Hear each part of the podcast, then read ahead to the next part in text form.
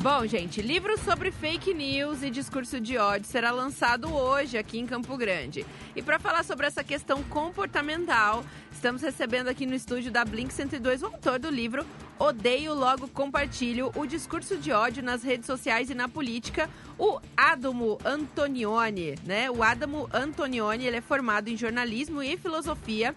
É, ele é mestre em comunicação pela Universidade Federal aqui de Mato Grosso do Sul e é doutorando em educação pela Universidade Federal do Paraná. Adamo, seja muito bem-vindo aqui ao Café com Blink. Eu que agradeço, Thaís, o convite. Wagner Jean também, muito obrigado por abrir as portas e falar desse tema tão atual. É, muito atual mesmo, gente. E como é que surgiu a ideia desse livro, né? Porque tá no nosso dia a dia, né? Exato. É, como a gente estava conversando nos bastidores, né? Volta e meia a gente sempre pega discursos extremistas, discursos de ódio, né, nas redes sociais, e eu comecei a me levar essa inquietação. Por que, que as pessoas estão tão extremistas, né? Por que esse discurso de ódio está tão grande? Então, eu estava concluindo a filosofia, né, lendo alguns autores falando sobre isso, principalmente os autores ali do período do Iluminismo, a partir do século XVIII, né, que é aquele período em que a razão se levantou, os filósofos, aqueles intele intelectuais daquela época acreditavam que a razão iria levar o homem à emancipação. Uhum. E por que, que então nós estamos, estamos tendo esse retrocesso, né, em que a razão parece que não está dando mais lugar. No lugar da razão nós temos a emoção, o sentimentalismo, esse sentimento aflorado. Então eu comecei a, a resgatar esses autores e trouxe para o livro, então. Legal. Por que, que esse tema, é, esse tema, né? Por que, que falar sobre discurso de ódio hoje, né? Por que, que você considera tão importante a gente discutir isso nesse momento? Porque, Thaís, a gente tem que entender o seguinte: todo discurso ele tem uma ação, ele visa uma ação. Um discurso nunca é inocente. Quando eu peço para você, assim, por exemplo, Thaisa, é, um exemplo bem simples. É, por favor, me dá um copo d'água né? Você vai fazer uma ação de pegar esse copo d'água para mim, né? Um favor que eu estou te pedindo. Agora, a gente precisa entender que, para além desses discursos mais inocentes, mais simples, um discurso que de alguma figura pública, alguma autoridade, alguma pessoa que tem representatividade, que incite a violência, o ódio, a discriminação, o preconceito, na base da pirâmide, pode ser que esse discurso ele ganhe mais repercussão e possa afetar negativamente alguém. Então nós, quanto, enquanto comunicadores, educadores também, nós sempre temos que ter essa responsabilidade das palavras que nós temos, né? E do contrário vai fazer com que esses sentimentos se aflorem ainda mais. É, você tinha é, comentado né, que principalmente a, a ideia do livro surgiu quando estava estudando os autores da, da filosofia, principalmente do período do, do iluminismo, né? Só que o termo fake news é um termo recente, né? Sim. É, só para quem está é, tá ouvindo a gente e ainda não, não conhece ou ainda não sabe a fundo sobre o que é fake news, dá para esclarecer para a audiência? Sim, exato. É, na verdade, o termo fake news tem mais ou menos uns 120 anos uhum. né, que esse termo já é popularizado. Mas ele ganhou bastante repercussão a partir de 2016, com ali as, as eleições de, do Donald Trump, da Hillary Clinton, né, uhum. né, as eleições americanas, e também com o Brexit, né, a saída do Reino Unido da, da União Europeia. O que, que acontece? É, fake news, a tradução literal do inglês para o português seria notícias falsas. Mas a gente sabe, enquanto jornalista, né, pessoas da comunicação, que é, seria uma contradição dizer uma notícia falsa, porque nós partimos do princípio de que se é uma notícia, tem que é, apurada, né? exatamente né? um compromisso com a verdade, né? Então, ser, então o termo mais correto que nós é, da academia e que trabalhamos com esse conceito é, procuramos utilizar é desinformação. Então, ao longo da história da humanidade sempre houve desinformação. Uhum. Se pegarmos, por exemplo, o, o período ali da, da, da, ascensão do nazismo, né? Toda aquela máquina de desinformação contra o, os judeus que culminou no Holocausto, foi todo esse processo mesmo de, de, de intensa desinformação que foi o ministro do, do Hitler, inclusive o Goebbels, que propagou essa, essa, essa quantidade de desinformação. Inclusive, uma frase atribuída a ele é, é a seguinte: uma mentira repetida várias vezes se torna uma verdade.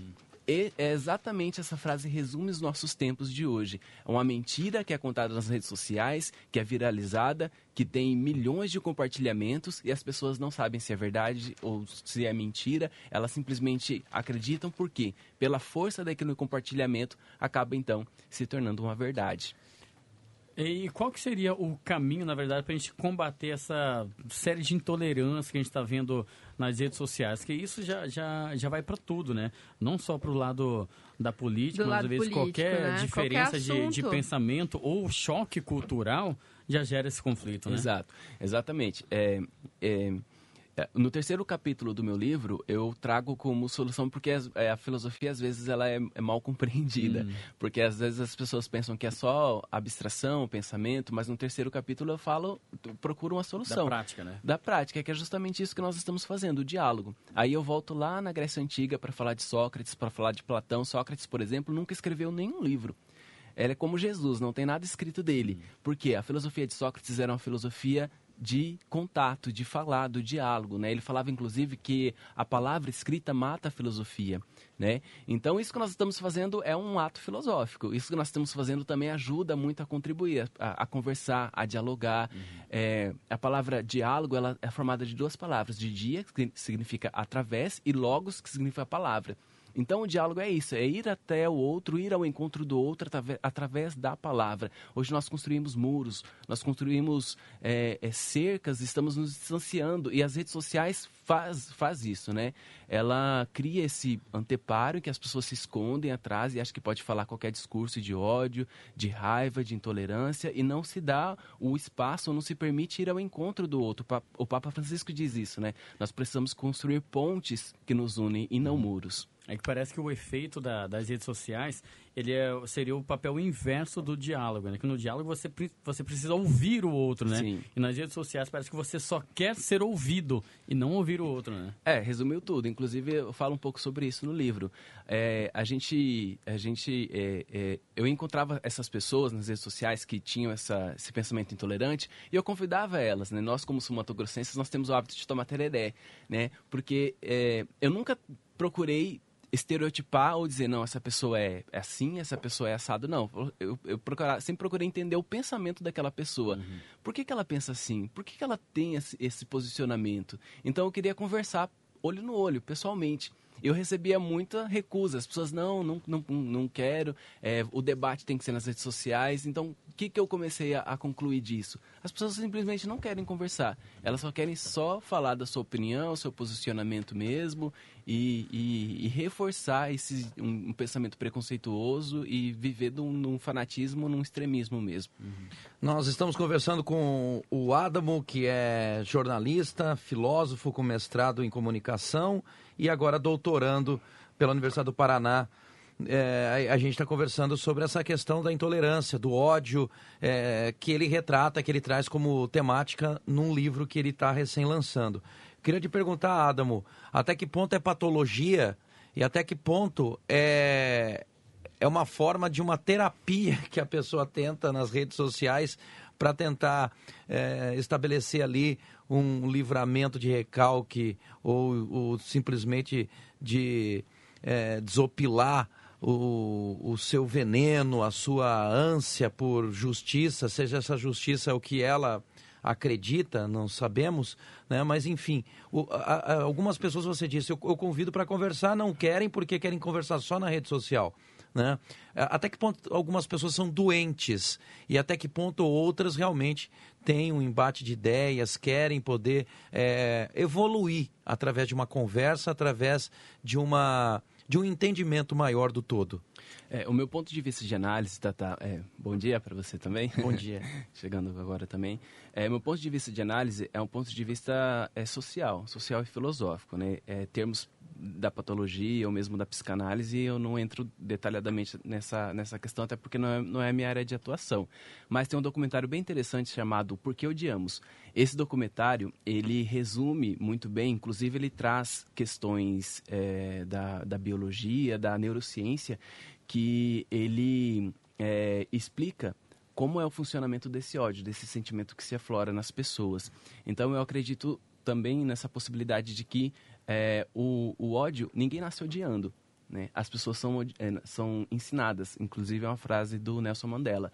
Ninguém nasce odiando. Ninguém nasce odiando alguém pela cor da pele, pela religião, pela etnia. As pessoas são ensinadas a isso. Né? E nós, enquanto educadores, como comunicadores também, eu falo educadores né, porque hoje estou mais na área da educação do que da, da comunicação, né? embora a comunicação nunca saia da gente. Mas nós temos esse papel realmente de é, ensinar, de levar é, as pessoas a informação e, e o, o, Nelson Mandela fala isso, né? Se as pessoas são ensinadas a odiar, elas também podem ser ensinadas a amar, porque o amor chega muito mais fácil ao coração do que o seu oposto. E engraçado que o mesmo discurso, né, do Mandela é um discurso muito semelhante ao do Gandhi, que reverbera nos discursos do Martin Luther King, né? E, e por aí vai essa, essa questão da não violência, né? Exato. né? E você vê os grandes homens debatendo, conversando, é, é, se, se há uma necessidade de um protesto mais, mais veemente, é, é, se lança a mão de ideias, né? E, e não de armas, não de, de, de algo que possa ferir o outro, ferir fisi o outro. fisicamente, né? Física e psicologicamente também, né? É, a gente, enfim, tem visto nas redes sociais é, diversas discussões, e que nem o Wagner falou, em diversas esferas, diversos assuntos e tudo mais. E, e tem uma, uma questão, assim, que eu achei brilhante, né, da parte do Adamo, é que no... é que ele fala, né, que não existem vencedores e nem vencidos, né? Existe um diálogo né? E esse diálogo ele precisa estar aberto porque Sim. a gente precisa ter consciência de que a Exato. gente vive em comunidade, né? E essa comunidade ela é evolutiva e ela é adaptável e a gente cada vez mais como ser humano precisa pensar realmente em como a nossa espécie vai sobreviver, né? É, é interessantíssimo isso que você falou e parabéns pelo teu comentário, Thaisa. Eu também observo dessa forma e o que mais eu acho relevante é que a gente vive uma sociedade onde existe um, um degladiar aonde eu venço uma discussão, onde você vence uma discussão.